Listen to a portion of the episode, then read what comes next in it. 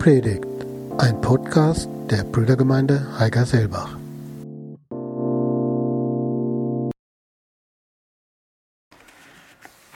Guten Morgen.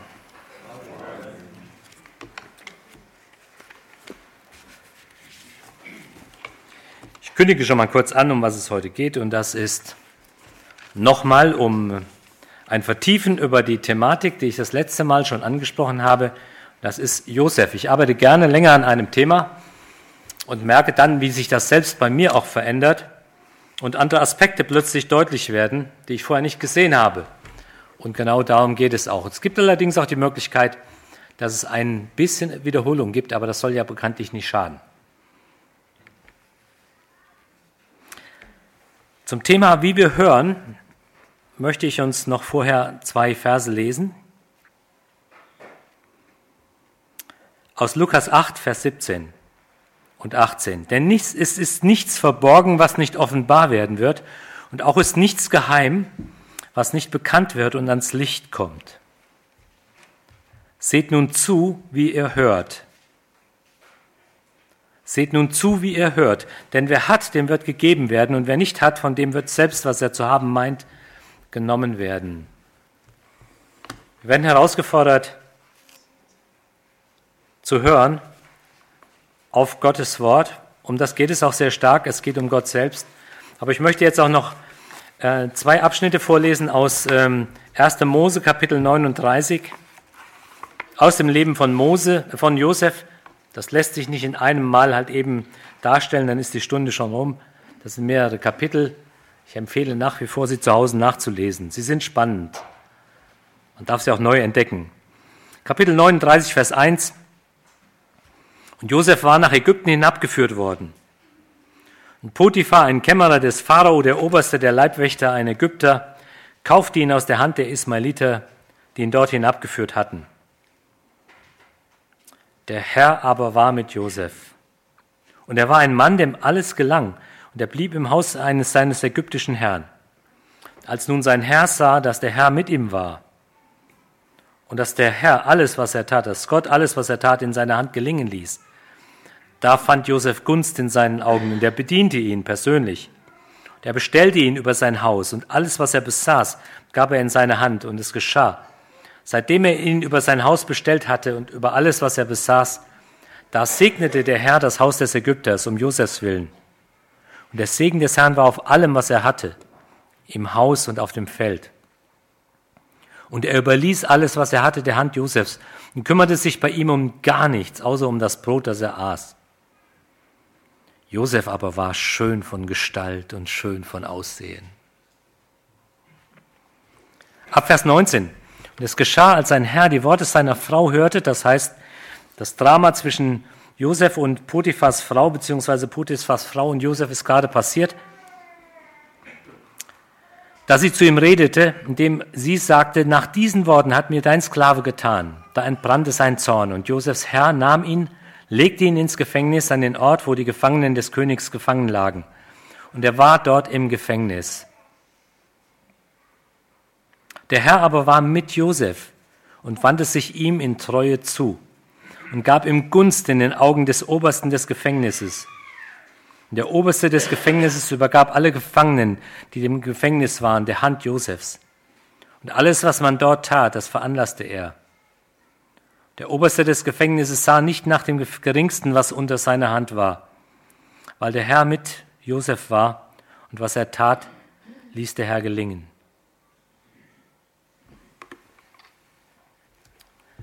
Gott kennen damit das Leben gelingt.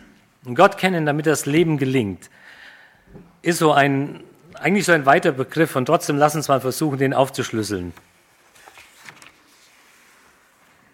Ich hörte vor kurzem die Geschichte von einem Mann, von einem Mann in Ägypten. Und wie das in der ähm, islamischen Welt so üblich ist, gibt es öfters, das kommt es öfters vor, dass Menschen Träume haben und Jesus Menschen im Traum begegnet. Und das war einem Mann passiert und am nächsten Tag kommt er sehr aufgeregt und geht, zum, geht zur Kirche und geht zum Pastor Er sagt, Pastor, ich habe Jesus gesehen. Ich habe von ihm geträumt, er ist mir erschienen. Und ich bin total begeistert. Und ich will mich jetzt taufen lassen, weil ich jetzt an Jesus glaube. Da sagt der Pastor erstmals, mach mal langsam. Wenn du dich taufen lässt, weißt du, was in deinem Umfeld passiert. Dann kriegst du Stress hoch drei.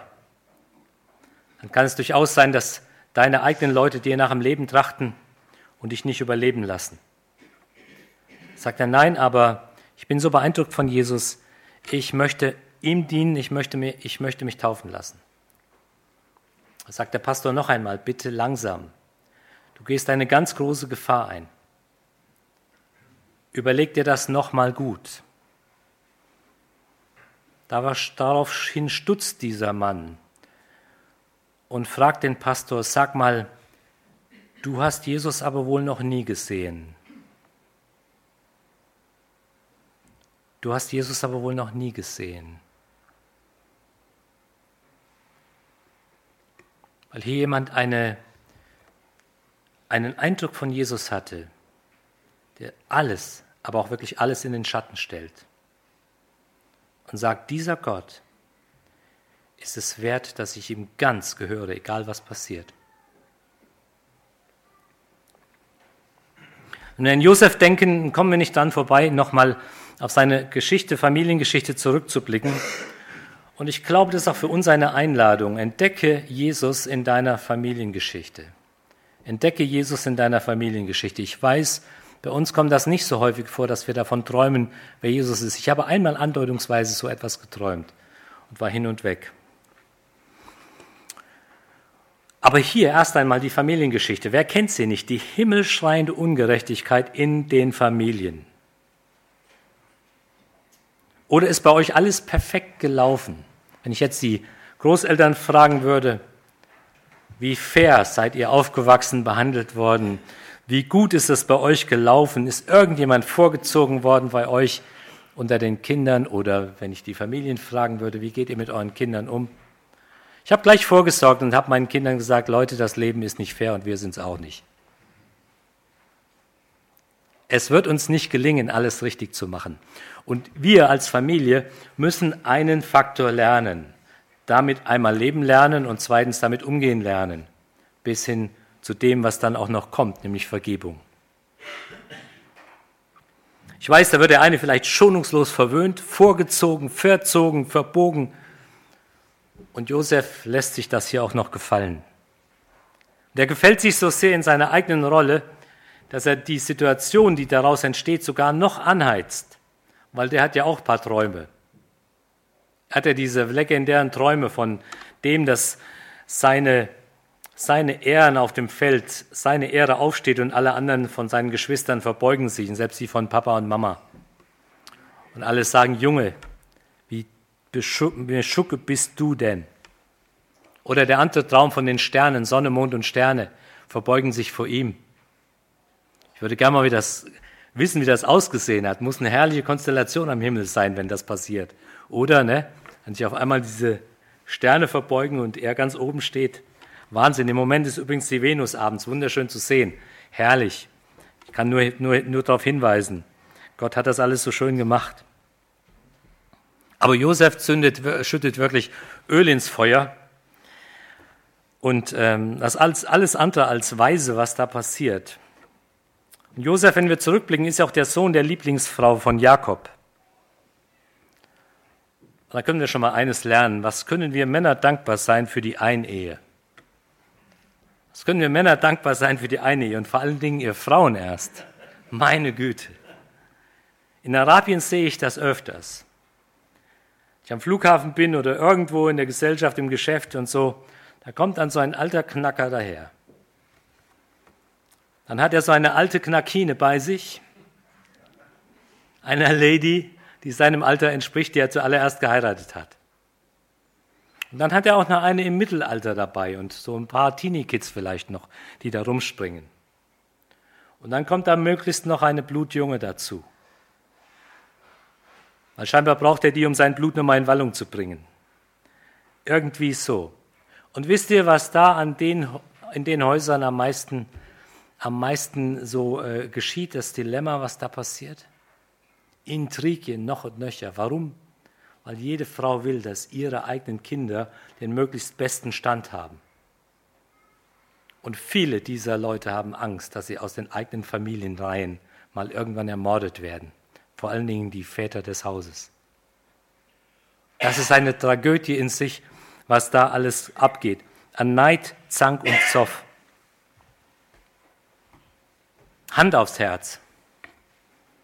Wer von euch hat nicht schon mal an der eigenen Familie gelitten?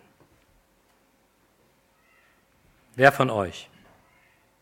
Vielleicht fragen sich jetzt Einzelne, ob es Zeiten gab, wo sie nicht gelitten haben. Aber ich hoffe doch, dass es viele gibt, die nur wenig gelitten haben.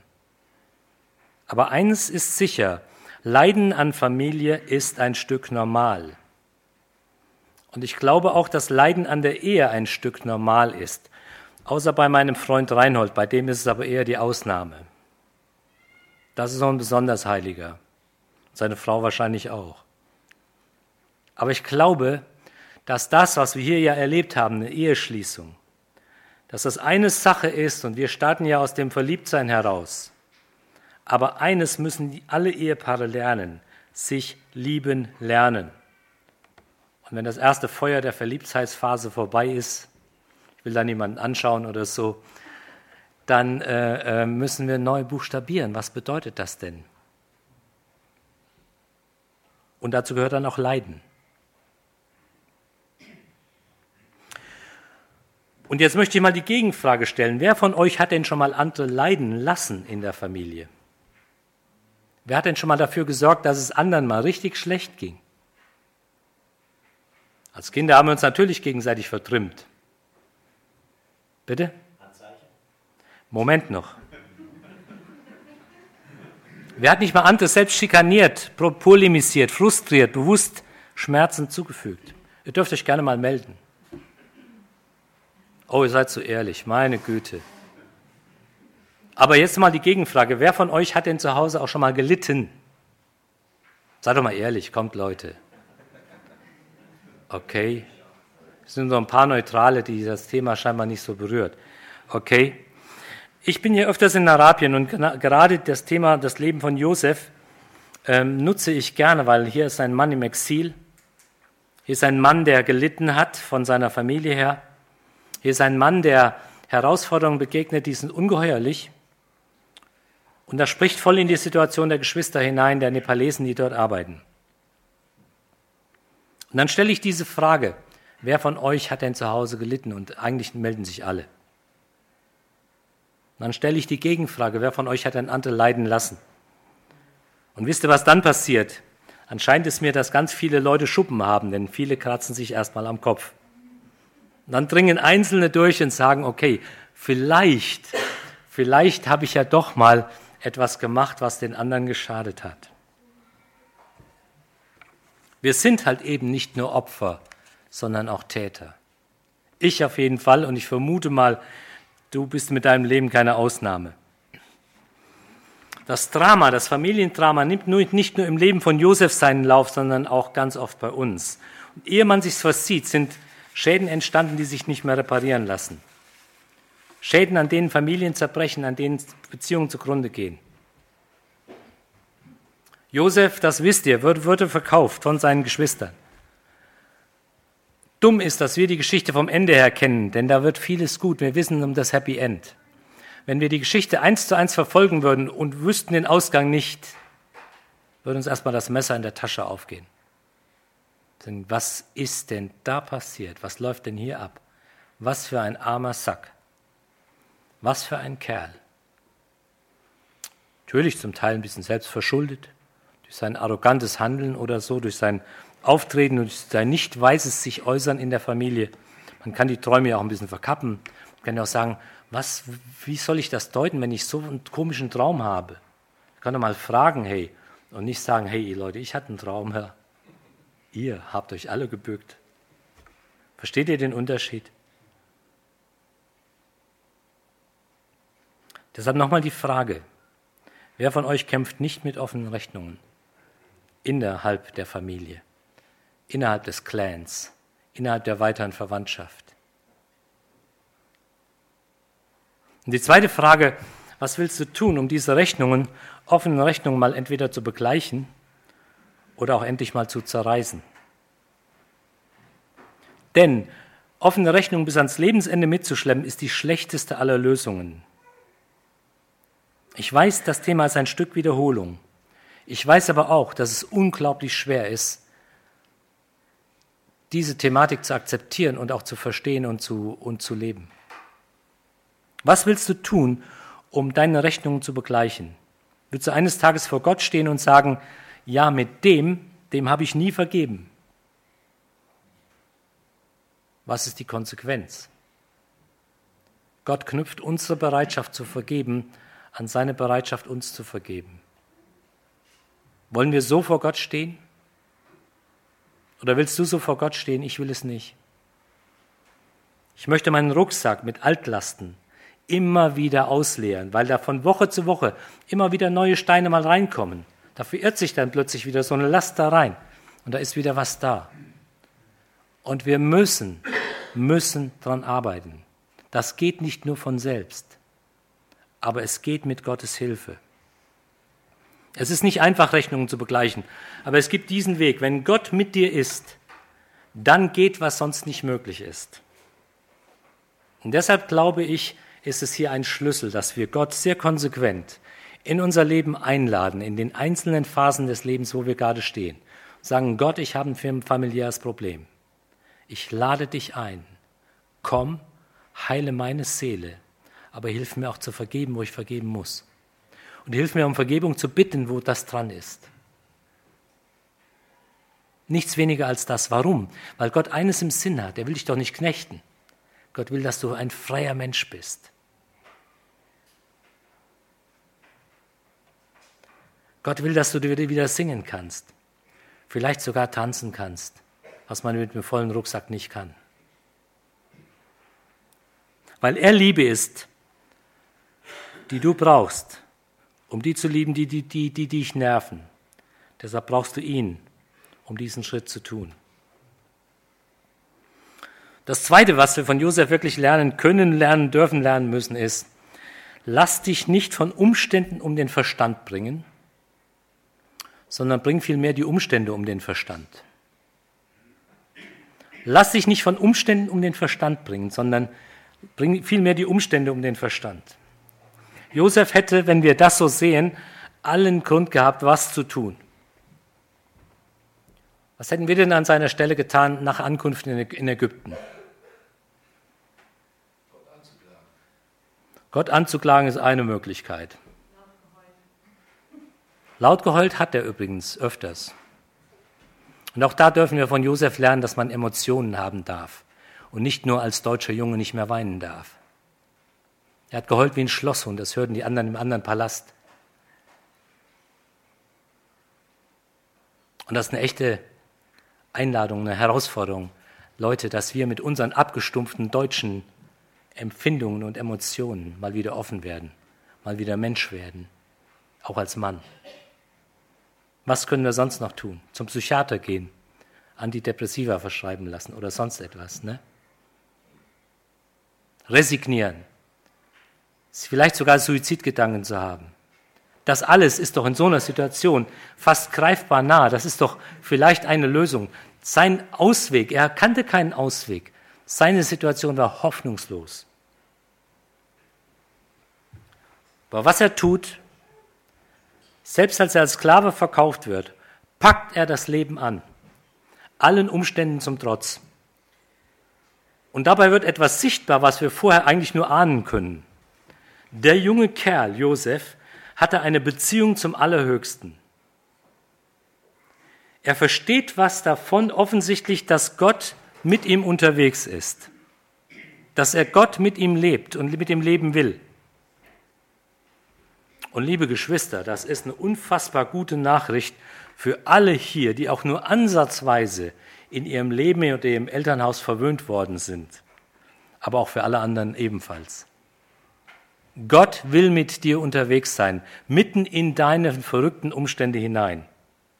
Und gerade Krisen sind Chancen, dass der Glaube neu entdeckt oder auch neu entfalten, entfaltet werden kann. Gerade Krisen sind die Einladung dazu. Das ist doch das Verblüffende. So, und jetzt müssen wir mal überlegen, woher, woher hatte Josef denn das Wissen über Gott? Woher kannte er das denn? Hatte er seine Bibel? Hatte er das Alte Testament? Nein, er hatte nichts. Kein Psalm existierte zu dieser Zeit. Selbst Mose war ja noch gar nicht geboren. Die Bücher Mose, wo waren sie denn? Noch im Nirvana. Nein, bei Gott existierten sie schon. Er hatte es nicht, aber er hatte eines. Er hatte die Geschichten der Väter, die Geschichten seines Vaters. Und wer, wer weiß, wie in solchen Kulturen Geschichten leben, der ahnt etwas davon, wie wertvoll es ist, dass sie erzählt werden. Und als Lieblingskind bei seinem Vater hat er natürlich mehr hören können als seine Geschwister, die dann schon frühzeitig bei den Eseln und Schafen auf dem Feld waren. Er lebt in einer, in einer Welt, in der Menschen Geschichten erzählten. Das nennt man, es wird oral, verbal tradiert. Von Mund zu Mund geht das. Und die Geschichten haben eine erstaunlich hohe, ähm, hohe Korrektheit dann. Und der alte Jakob hatte was zu erzählen. Besonders wenn er von seiner Lieblingsfrau Rahel erzählte, dann kamen dem alten Jakob immer wieder die Tränen. Kein Wunder, wenn er aufgrund seiner Erfahrung die beiden Söhne, die, die er von Rahel hatte, nämlich Josef und Benjamin, den anderen vorgezogen hat, sie verwöhnt hat, alles menschlich zu verstehen und alles menschlich sowas von falsch. Sowas von falsch. Und dann können wir uns vorstellen, wie er die alten Geschichten von Abraham und Isaak nahegebracht hat. Und dass der Glaube an diesen lebendigen Gott irgendwie so ganz anders ist als die anderen Götter im Umfeld. Wisst ihr, was die anderen Götter im Umfeld taten? Die verlangten Unmögliches. Unfassbares verlangten sie. Sie verlangten, dass einzelne Familien ihre eigenen Kinder opferten. Sie umbrachten, förmlich, war im wahrsten Sinn des Wortes. Nur auf diesem Hintergrund kann man ja auch verstehen, dass Gott dem Abraham sagt, Gott, Abraham sagt dem, äh, Gott sagt dem Abraham, Abraham, komm, jetzt testen wir das auch mal. Bist du bereit, auch das zu bringen, was andere machen? Dieses unfassbare Opfer, dein eigenes Kind und sogar noch den eigenen Sohn zum Opferaltar zu schleppen, wo jeder Schritt ein, boah, eine Qual für sich war. Und wo Gott sich dann offenbart und sagt, als er das Messer hebt, Schluss, Abraham, stopp, das will ich nicht. Ich bin anders als die Götter in deinem Umfeld. Ich will das nicht. Und wenn ich es will, dann mache ich es selbst mit meinem eigenen Sohn. Dann opfere ich Jesus. So lernt Josef Gott kennen über diese Geschichten. Das ist seine Bibel. Und daraus können wir ableiten, wie wichtig es ist, Geschichten zu erzählen, Geschichten vorzulesen, auch im Elternhaus, auch den Kindern. Übrigens, bis auf diesen Tag fordern viele Religionen Menschenopfer. Und prüft doch mal die Religion. Die einen sagen, tötet eure Feinde. Jesus sagt, liebt eure Feinde. Was ist denn besser? Oder Atheismus fordert Menschen dazu auf, anderen das Angebot des ewigen Lebens vorzuenthalten. Wir müssen doch die Zusammenhänge dieser Religion, und Atheismus ist eine der schwierigsten Religionen, die es gibt, wir müssen das doch verstehen, unbedingt. Was da passiert, was geht denn da ab? Und wenn Josef dann die Geschichten von hörte, die sein Vater selbst erlebt hat, wie er 20 Jahre in eigener Gefangenschaft war bei seinem Schwiegerpapa Laban, der ihn ständig übers Ohr haut, ständig betrügt. Was ja auch eine lustige Geschichte einerseits ist, weil Jakob ja auch ein Betrüger war. Und die sich gegenseitig nichts genommen haben. Dann können wir erahnen, wie er davon lebt, von diesen Geschichten.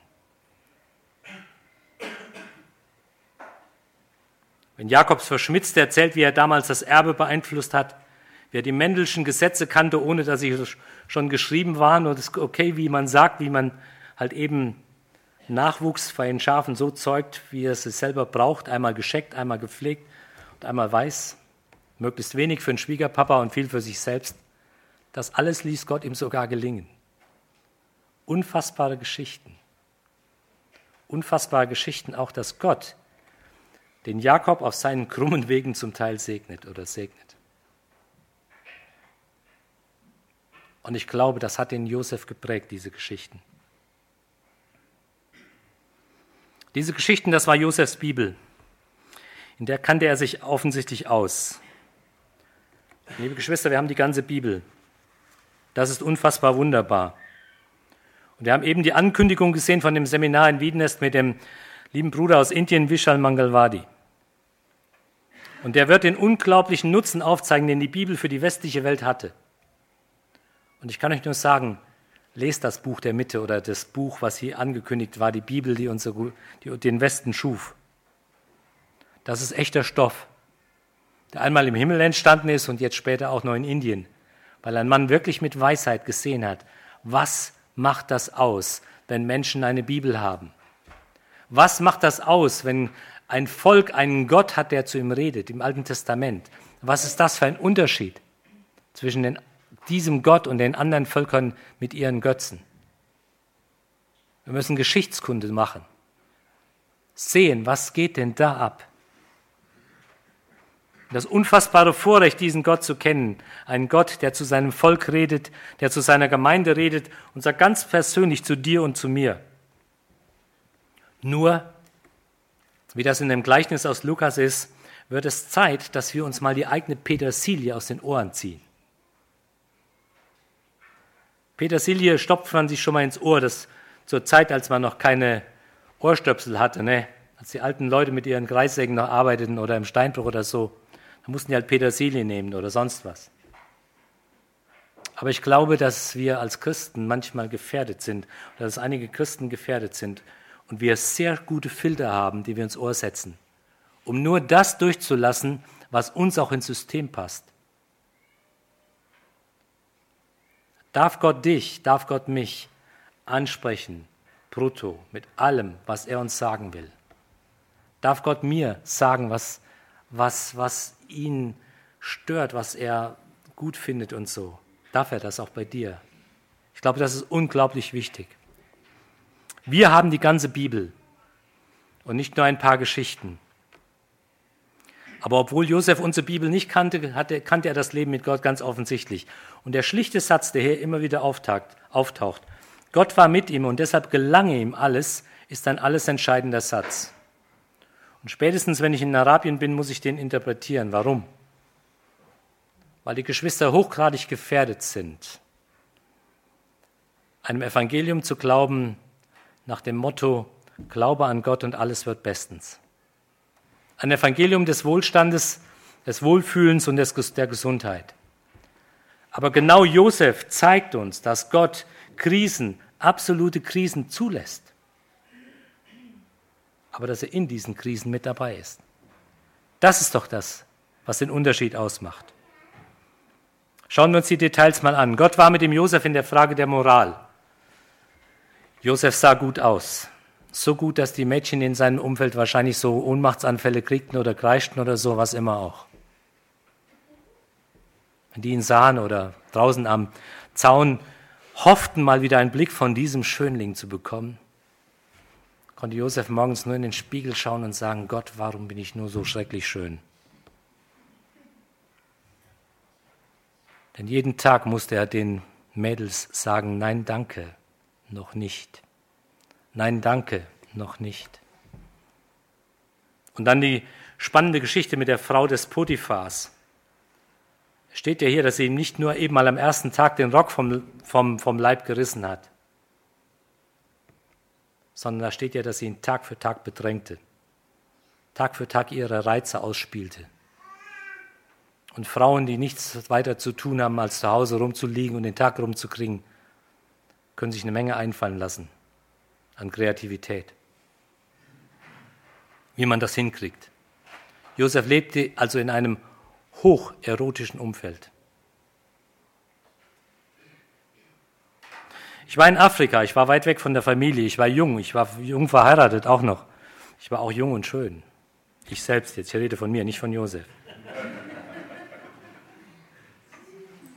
Die Sehnsucht nach Liebe, nach Erotik war quicklebendig. Abends waren wir im Hotel, es war zur Ausbildung von Lepra, äh, äh, um, um, um zu wissen, wie Lepra funktioniert und so. Wir haben da Leprakranke untersucht und so. Abends in den Hotels einer Stadt, ich weiß sogar noch den Namen der Stadt, die Stadt hieß Hosanna, von Hosiana, in Äthiopien. Ihr könnt euch, die, könnt euch die im Internet angucken, die gibt es heute noch, die Stadt. Da wurden mir und den anderen von unserem Team Mädchen angeboten. Hübsche äthiopische Mädchen. Damals gab es noch kein AIDS. Teuer war es auch nicht. Ich bin ein Mensch, der auf den Preis achtet. Und Martina war weit weg. Und ich war lange unterwegs. Und da musste ich eine Entscheidung treffen. Und ich habe Nein gesagt aus zwei Gründen.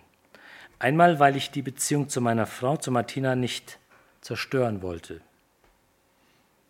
Und zweitens, weil das, was du da tust, vor allen Dingen auch die Beziehung zwischen mir und Gott ruiniert hätte. Ich sage die Geschichte unseren Geschwistern in Arabien, weil die leben zum Teil zwei bis drei Jahre getrennt von ihren Familien und haben eine echte Last zu tragen. Das ist nicht einfach. Aber ich glaube, Ehebruch ist die schlechteste aller Lösungen. Ehebruch macht kurzzeitig heftig glücklich und langzeitig heftig krank und schwach und kaputt. Das muss man sich im Kopf festsetzen lassen. Ich weiß nicht, ob das da meine Reaktion damals was damit zu tun hatte, weil ich entsprechend erzogen wurde. Vielleicht auch. Ich denke aber auch, es hatte was damit zu tun, weil Gott mit mir war.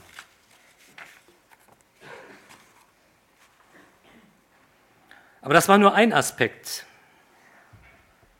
Josef lebt nach dem Motto probieren statt resignieren. Josef konnte mitten in feindlicher Umgebung und Verantwortung übernehmen. Mitten in feindlicher Umgebung sich als Manager probieren im Haushalt eines ägyptischen Meisters eines ägyptischen Hofbeamten des, der, am, am Hof des Pharao. Das war wirklich ein Top-Manager, ein Top-Mann. Und Josef wird sein Hausverwalter. Josef steckt alles andere, nur nicht den Kopf für den Sand, sondern er sagt, die Challenge gönne ich mir, die Herausforderung nehme ich an, anstatt zu resignieren.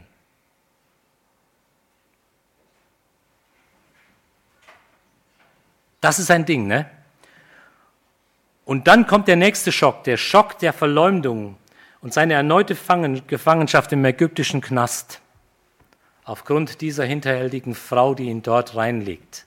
Übrigens im Koran gibt es eine interessante Ergänzung zur Josefs Geschichte. Wisst ihr, wo das Kleid von Josef zerrissen war? Vorne oder hinten? Hinten natürlich, weil er weggelaufen ist. Wenn es vorne zerrissen worden wäre, wäre es in Gegenwehr passiert oder im Eifer des Gefechts. Interessanter Aspekt, ne? Und es lässt sich ja auch vermuten, dass der Potiphar, also der Meister von Josef, seiner Frau gar nicht so wirklich geglaubt hat, sonst hätte er ihn ja umbringen lassen. Sondern so den Josef schätzte, dass er sagte, okay, auch wenn das, was hier passiert ist, schrecklich ist, ich will, dass der Kerl zumindest überlebt. Und Josef konnte den Schock seiner Verleumdung, seiner erneuten Gefangenschaft im ägyptischen Knast sogar nochmal verarbeiten. Und wiederum, weil Gott mit ihm war, das wird hier deutlich. Und anstatt erneut zu resignieren, begann er von vorne zu leben. Er wird zum Gefängnismanager und sogar zum Gefängnisseelsorger, das könnt ihr nachlesen, wie er die ägyptischen Gefangenen berät die selbst Träume haben, die sie nicht deuten können. Er gestaltet sein Leben mitten in, der übelsten Umstand, in, in den übelsten Umständen, aktiv statt passiv zu sein. Und zuletzt konnte Josef auch ganz ultimativ politische Verantwortung übernehmen, für die Gott ihn vorgesehen hatte. Er wurde der Retter der damaligen Welt. Und er wird damit ja auch ein Vorläufer und ein Hinweis auf Jesus wie Gott eingreift, um Menschen zu retten, wie das alles Gottes Plan entspricht. Und Josef wird das mit einem ganz genialen Geschick, Geschick in Vorratshaltung und auch in maßvoller Besteuerung eines Volkes. Die Ägypter dürften und sollten und konnten 20 Prozent Steuern abtreten. Und mit 20 Prozent Steuern kann man, glaube ich, leben. Stellt euch vor, wir hätten nur die Mehrwertsteuer, nicht alles andere auch noch dazu. Ging es uns gut, oder?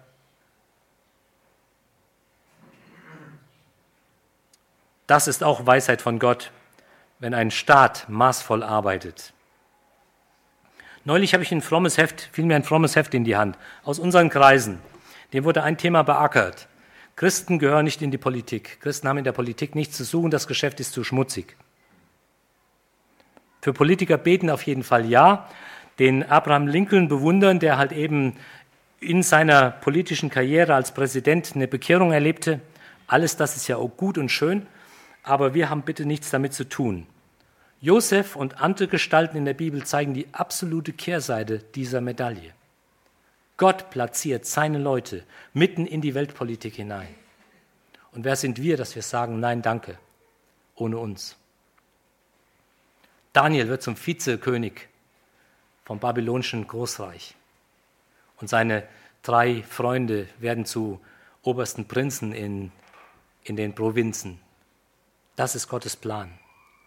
Wenn Gott uns sendet, dann kann es manchmal sein, dass er uns in eine völlig außergewöhnliche Situation hineinschickt. Oder ich war zur 70-Jahr-Feier eines uns bekannten christlichen Werkes in der Nähe. Ein bekannter Fernsehmoderator kam als Prediger. Festredner. Er kann fantastische erzählen, er hat gute Bücher geschrieben. Aber was dann kam, war eher unbeschreiblich. Er zerriss die Freundlichkeit von Frau Merkel gegenüber Flüchtlingen völlig. Entschuldigung, dass Frau Merkel nicht alles richtig machen konnte, ist doch klar. Wer hätte denn alles richtig machen können zu der damaligen Zeit? Und er lobte den Seehofer über den grünen Klee. Jener Mensch der möglichst sagen will, okay, nicht ganz unmenschlich ist, aber sagt 200.000 und Schluss. Was machen wir denn mit dem Rest? Sollen wir wieder Lager bauen, wo Arbeit frei macht und man die Gegner verheizt? Was ist denn das für ein Zustand? Ich habe ihm dann einen Brief geschrieben, habe gesagt, sag mal, Sie reden doch von Heilsgeschichte. Kann das sein, dass Gott in dieser Zeit den Islam aus den Angeln hebt? aber auch den Westen dazu. Kann es sein, dass der Gott dem Westen sogar noch eine Chance gibt, sich zu bewähren? Und ich glaube, dass Deutschland sich im Moment immer noch relativ gut bewährt mit einem humanen Umgang mit Flüchtlingen. Wieso kann es sein, dass sich bei uns solche Gedanken breit machen obwohl Gott uns in eine kaputte Welt sendet als Menschen, als Botschafter von ihm selbst. Kein Wort davon, dass Gott vielleicht am Werk ist die islamische Welt verändert, aber auch unsere Welt verändert. Er schickt doch Menschen zu uns, die in ihrem Heimatland kaum eine Chance haben, ihm zu begegnen, Gott zu begegnen. Gottes Wort ist voll davon, wie Gott selbst den Umgang mit Armen und vor allen Dingen auch mit Flüchtlingen sehr human und sehr liebevoll gestaltet und ihnen die volle Chance gibt, Teilhaber zu werden am, an, an, der, an, an dem Bürgerrecht in Israel und Teilhaber vor allen Dingen am Reich Gottes. Jetzt die Frage, kennst du Gott und wie kennen wir Gott? Kennen wir Gott nur vom Hörensagen?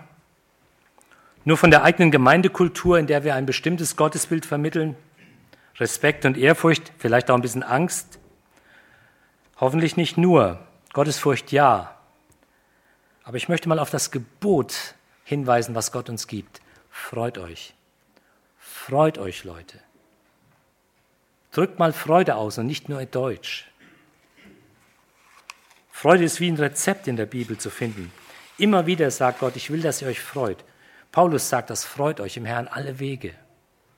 David hat das begriffen, indem er wirklich ausgelassen seine Freude zum Ausdruck bringt. Ihr lieben Geschwister, wir als Deutsche haben abgestumpfte Emotionen. Lasst uns da mal wirklich hören, was Gott uns sagen will. Lass uns nicht nur die Talsohlen mit Gottes Hilfe überwinden, sondern gerade auch die Gipfelpunkte im Leben mit Gott feiern. Die Schönheit Gottes entdecken, um zu einer neuen Freude durchzudringen. Und dann die Frage, kennst du als junger Mensch Gott so, dass du mit ihm und seiner Kraft auch in einem hocherotischen Umfeld ihm und seinen Standards treu bleiben kannst und willst? Und dass wir uns gegenseitig anfeuern und anreizen und sagen, weil Gott so clean ist, lasst uns clean bleiben. Denn die ganze Thema der Erotik trifft alle. Dass wir nicht nur keinen Ehebruch begeben, sondern uns auch wirklich wegbewegen von falschen Bildern, von Vorstufen falscher Erotik. Lasst uns doch ehrlich werden und uns gegenseitig helfen, den Ausknopf zu finden. Frage, kennst du Gott so, dass er dir Verantwortung übertragen kann und Verantwortung übertragen darf? Vielleicht in deiner Klasse, vielleicht sogar als Klassensprecher, Schulsprecher oder was immer auch. Vielleicht im Betrieb oder in der Stadt oder sogar im Land. Lass uns doch endlich beten, dass Christen, mehr Christen ins Parlament, Parlament gewählt werden. Wer soll denn sonst die Korruption äh, stoppen? Das sagt mir ein sehr aktiver nepalesischer Christ. Er sagt, unser Land braucht dringend Politiker, die Jesus kennen. Und dieser Christ selbst ist unterwegs in Bombay, arbeitet unter den 40.000 nepalesischen Prostituierten. Und er hilft einigen, den Weg rauszufinden. Wer denn, wenn, wir nicht, wenn nicht wir? Lass uns doch mal beten und eine Ahnung davon bekommen, was Gott noch mit uns vorhat. Anstatt dass wir in Endzeitstarre äh, verfallen. Gott will, dass wir handeln, bis er wiederkommt. Das ist seine Devise. Und das will er mit uns zusammentun. Vielleicht kennst du Gott noch gar nicht richtig. Das denkst, das ist alles irgendwie von, aus einer anderen Welt, was ich hier höre. Und vielleicht stöhnst du über den Gedanken, dass es ja irgendwo sogar eine Hölle geben soll und könnte. Das ist ja total unfair, wenn Menschen dahin kommen. Ich habe eine gute Nachricht für alle hier. Keiner von uns muss jemals in der Hölle sein. Aber Gott will, dass wir aus dem System aussteigen, was verloren ist.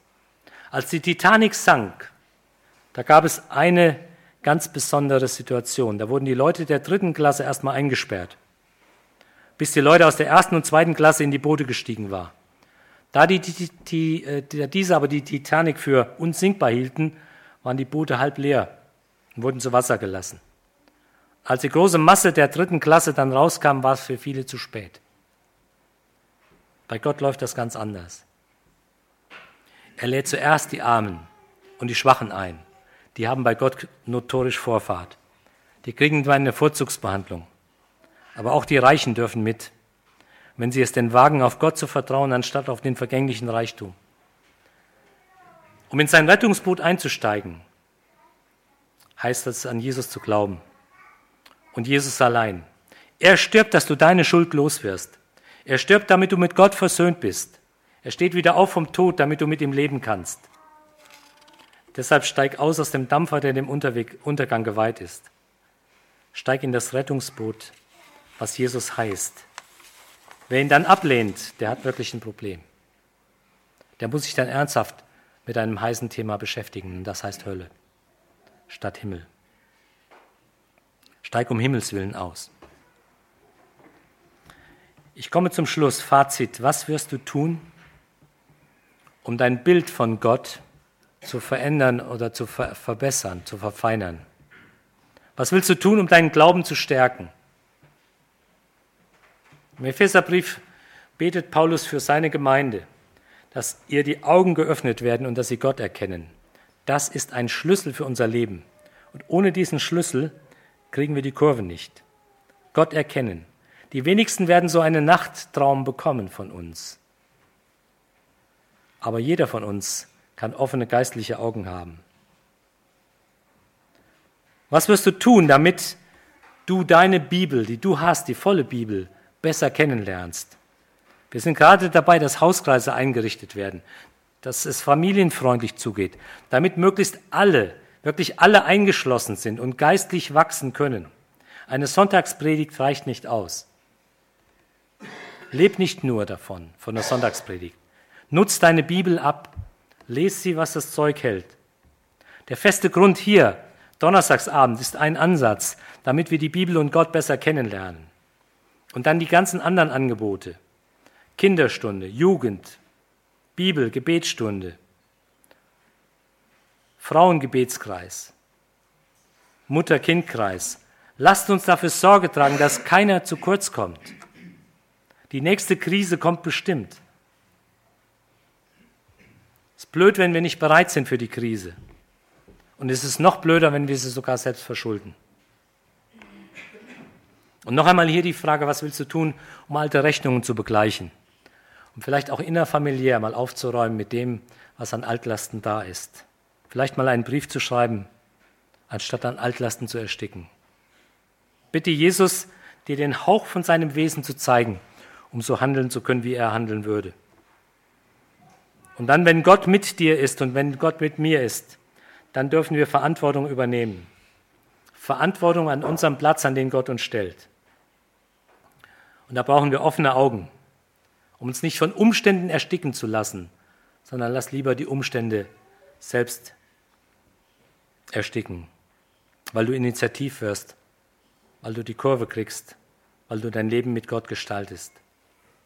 Mit Gottes Hilfe können wir über Mauern springen und uns jetzt auch denen zuwenden, die seine Hilfe besonders brauchen, damit wir den Kairos Gottes für unser Land und auch für das, was im Moment passiert, auch mit den Flüchtlingen, nicht verpassen. Und wenn Gott uns den Mensch, die Menschen vor die Haustüre stellt, dann lass uns auch beten, dass wir die Türen öffnen und vor allen Dingen auch unser Herzen. Nicht jeder kann es, kann es so tun, wie wir es tun, aber Gott wird dir einen Weg zeigen, wie du auf Menschen zugehen kannst, die er dir in den Weg stellt.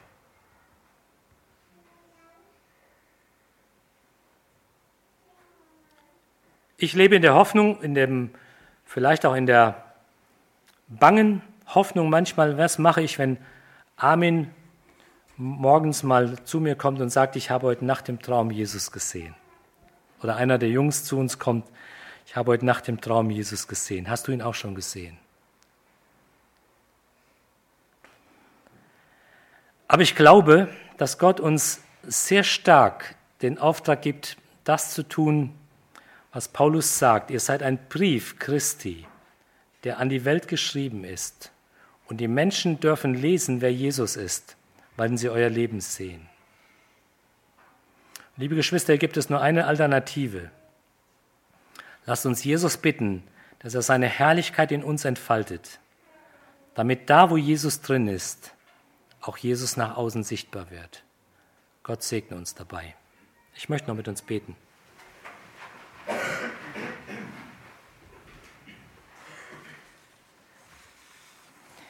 Herr, wir können so unverschämt viel aus dem Leben von Josef lernen. Und wir können so unverschämt viel von dem lernen, was du uns in deinem Wort alles sagst. Und vor allen Dingen auch das, was du uns anvertraust.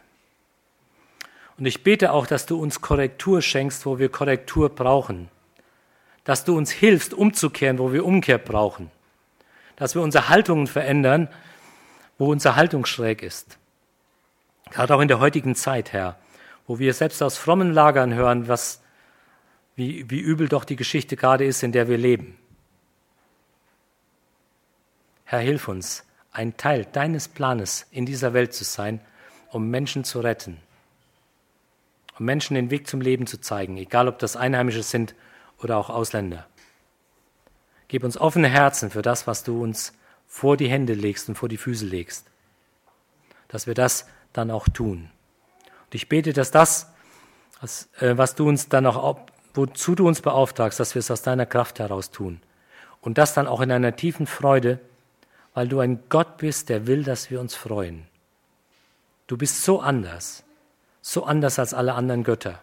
Und dafür loben wir dich, dafür ehren wir dich. Und so gehen wir mit dir in eine Woche hinein, die vielleicht viele Überraschungen noch für uns hat oder auch keine. Wir wissen das nicht, Herr, aber wir beten, dass du uns segnest und unser Leben füllst mit Gutem von dir, damit wir das Gute dann auch weitergeben dürfen. Im Namen Jesu. Amen.